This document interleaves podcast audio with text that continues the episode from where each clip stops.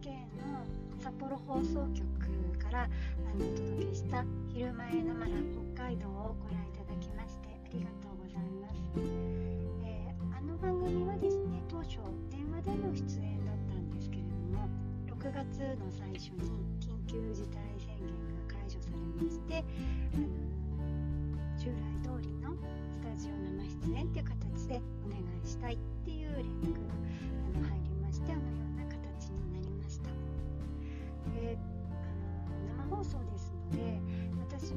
したかったんですけれども自分の家の録画のプレイヤーがちょっと調子が悪くてうまくできなかったので両親に録画してもらうことにしました。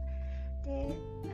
の、まあ、当日のブログに放送されましたっていうのを載せたいので番組の中の、あのショットとかを写真に撮っておいてほしいってそれを送ってほしいっていう風に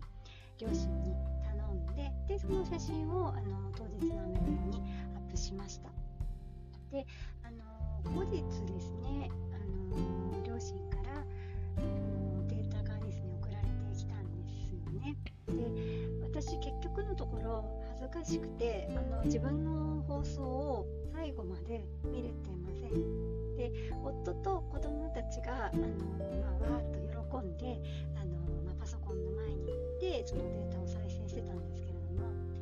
私はあの離れたところでイヤホンをであの音楽を聴きながら家事をしたりしてあの自分の声がこう耳に入ってこないようにしてたんですね。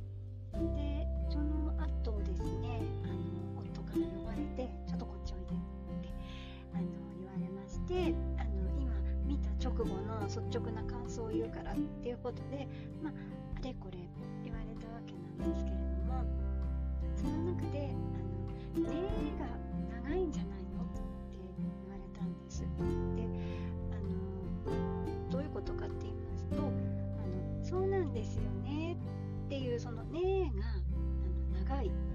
言われたんです。で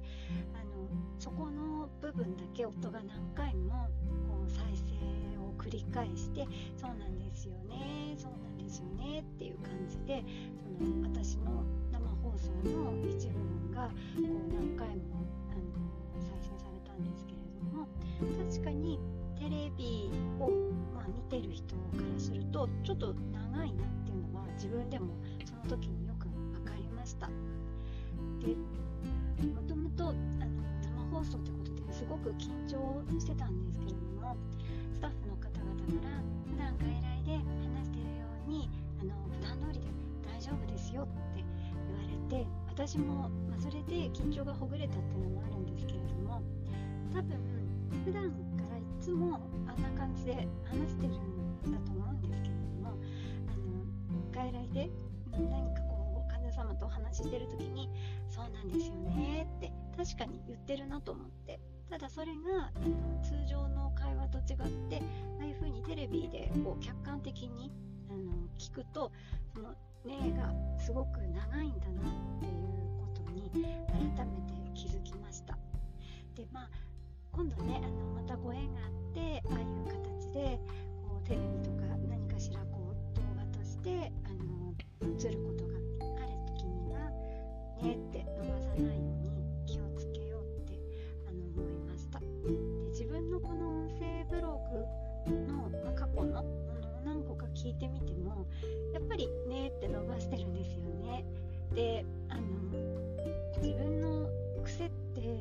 自分ではわからないというかあのスルーしちゃうものですけど他の人からするとその一部分だけがすごく気になるとかあのそういうことってあるんだなって思いながらあの自分の声を聞いていました。でその、まあ、放送の、見た後ですね家族がですね何かにつけて「そうなんですよね」って言ってきてで子供たちに「々しなさいよ」とか「何々した方がいいんじゃないこれ」って言った時に「そうなんですよね」って返されたり夫からも何かにつけて私がこう話してる時に「そうなんですよね」ってからかわれたりっていう1週間でした。で今もちょっと私語尾気をつけながら話してるんですけれどもなかなか難しいですね。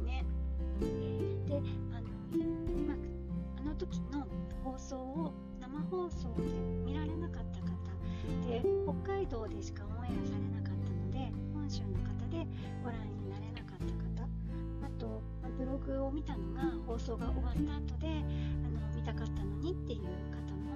あのいらっしゃったかと思うんですけれどもありがたいことにですね NHK のその昼前ながら北海道の番組サイトでですねその過去の放送っていうところでですねあの私がその放送された時の内容がちゃんと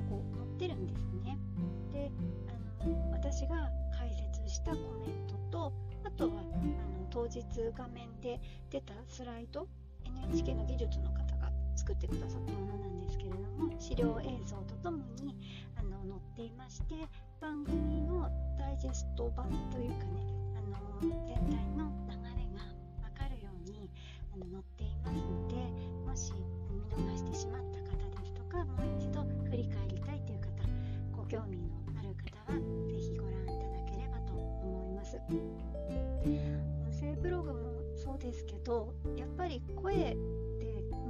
こういう風に入れたりする時ってやっぱり多少緊張するものなんですけれども